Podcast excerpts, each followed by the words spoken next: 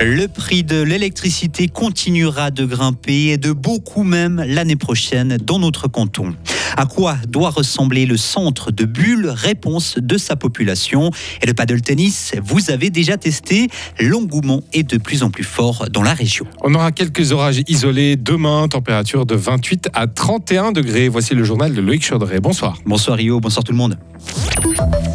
Et c'est encore une mauvaise nouvelle pour votre porte-monnaie. Et oui, les factures d'électricité vont encore une fois augmenter l'année prochaine. C'est l'association des entreprises électriques suisses qui le dit aujourd'hui. Elle table, elle, sur une hausse d'au moins 12% en 2024 au niveau national. En cause, Mehdi la guerre en Ukraine et la sécheresse qui touche l'Europe. Oui, autant d'éléments qui font que la crise énergétique perdure. Le contexte géopolitique a poussé les prix de l'électricité à des niveaux historiquement élevés en août dernier. Et ça impacte forcément directement les fournisseurs suisses qui achètent de l'électricité sur ces marchés. Et cette hausse moyenne de 12% qui est aujourd'hui annoncée a des conséquences directes. Selon votre fournisseur, un ménage classique de 4 personnes pourrait voir sa facture électricité augmenter jusqu'à 245 francs de plus par an. Mehdi, on parle pour l'instant d'estimation, mais est-ce que l'on sait dans le canton de Fribourg si et comment les prix vont augmenter? Alors, tant Groupé que Gruyère Énergie précisent que leurs tarifs 2024 seront définitivement fixés à la fin du mois d'août. Gruyère Énergie espère pouvoir annoncer une hausse en dessous des 12%. En revanche, Groupé est beaucoup moins optimiste aujourd'hui.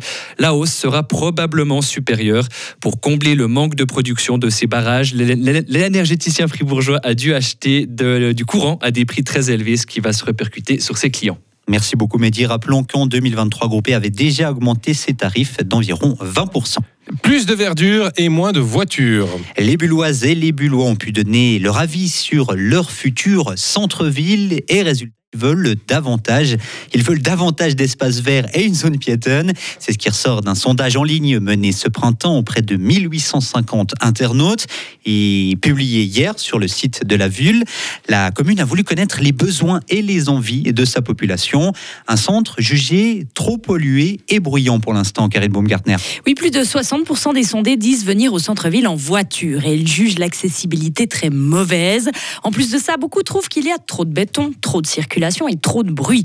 À l'avenir, plus de 73% disent vouloir venir à Du coup, là, à leurs yeux, il serait important d'avoir des espaces verts et fleuris, une zone piétonne, plus de terrasses et des jardins. C'est que les habitants et habitantes viennent pour plusieurs motifs au cœur de Bulle, manger ou boire un verre, faire des achats, aller chez le coiffeur ou à la banque, ou encore rencontrer des amis. Ils sont 37% à y venir presque tous les jours. Globalement, 44% des sondés estiment que le centre est déjà bien animé. Lorsqu'il s'agit de mentionner leur événement favoris, il cite le marché de Noël en 1, les Francomania ou encore la corrida En résumé, le centre bullois est déjà bien agréable et convivial selon le sondage, mais il gagnerait à être débarrassé des voitures et de ses parkings. Merci beaucoup Karine. Et notez que les résultats des mandats d'études parallèles concernant l'aménagement du centre-ville de Bulle seront présentés en septembre 2024. Les travaux, eux, devraient débuter en 2028. Un policier vaudois a été blessé par un coup de couteau lors d'une intervention aujourd'hui. Ça s'est passé lors de l'interpellation d'une personne menaçante à Lausanne. L'agent a été transporté à l'hôpital en ambulance. La police cantonale vaudoise précise que ses jours ne sont pas en danger. Plus de 11 milliards de francs d'aide pour l'étranger. C'est la somme prévue par la Suisse pour la période allant de 2025 à 2028. Elle a été communiquée, cette somme, aujourd'hui par la Confédération. Une grande partie du montant sera dédiée à des projets de développement en Afrique, au Moyen-Orient ou encore en Europe de l'Est. L'enveloppe destinée à l'Ukraine se monte, elle, à 1,5 milliard de francs, de l'argent qui servira notamment à la reconstruction du pays, où les dégâts sont estimés à 370 milliards de francs. Rendre le système financier mondial plus durable et plus éthique, c'est l'ambition d'un sommet mondial. Il réunira une quarantaine de chefs d'État. Le conseiller fédéral fribourgeois Alain Berset y représentera la Suisse. Son département indique aujourd'hui qu'il faut fixer un prix approprié du CO2. C'est essentiel, poursuit le département de l'Intérieur, que les flux financiers soient respectueux du climat à l'avenir. Alors, vous connaissez le tennis, le squash ou encore le badminton. Eh bien, voici le padel, qui n'est pas du paddle. Et non, attention.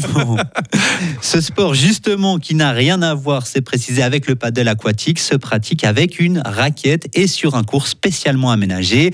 Le tennis club de Marly en possède un et son succès ne se dément pas. L'an passé, le club sarinois a enregistré près de 870 heures de jeu contre 260 lors de la première année d'exploitation. C'était en 2019. Un engouement que Bertrand Sano, responsable du paddle au tennis club de Marly, explique par l'accessibilité de cette discipline. Je pense que c'est la simplicité, c'est euh, le fait que c'est plus facile à jouer. Au tennis, euh, c'est quand même difficile dans le sens, euh, il faut jouer avec de l'effet, donc il y a le lift, il y a le slice, donc techniquement c'est très raffiné. Alors avec le paddle, on peut commencer, puis on tape dans la balle, puis la plupart du temps, c'est plus facile à faire entrer la balle dans le terrain qu'au tennis, où il faut bien placé, bien positionné, et puis bien frapper la balle. Au paddle, c'est beaucoup plus simple à jouer. Après, après quelques minutes d'initiation, on arrive déjà à jouer deux contre deux. Alors on a les joueurs de tennis, ceux qui ont toujours joué au tennis, qui sont mis au paddle, qui commencent à créer aussi une certaine communauté. Et puis après, on a, on a beaucoup de gens qui viennent d'autres sports, notamment de, de l'hockey sur glace, ou bien des footballeurs, qui viennent faire comme deuxième sport le paddle. Jean-Jacques Bicher, dit Bibiche, euh, je suis le président du club. Le paddle, ce qui est bien, c'est que c'est déjà un petit esprit d'équipe. Le tennis, c'est un sport individuel. On doit battre l'autre. L'adversaire, c'est une personne. Tandis que au paddle, c'est déjà une équipe. Et sachez qu'il existe une vingtaine de cours de paddle en Suisse, dont à Marly, mais aussi à Guin, Morat ou encore Bossonance. Et le centre de tennis de Bulle va déposer une demande de mise à l'enquête pour une halle abritant deux terrains dédiés à ce sport.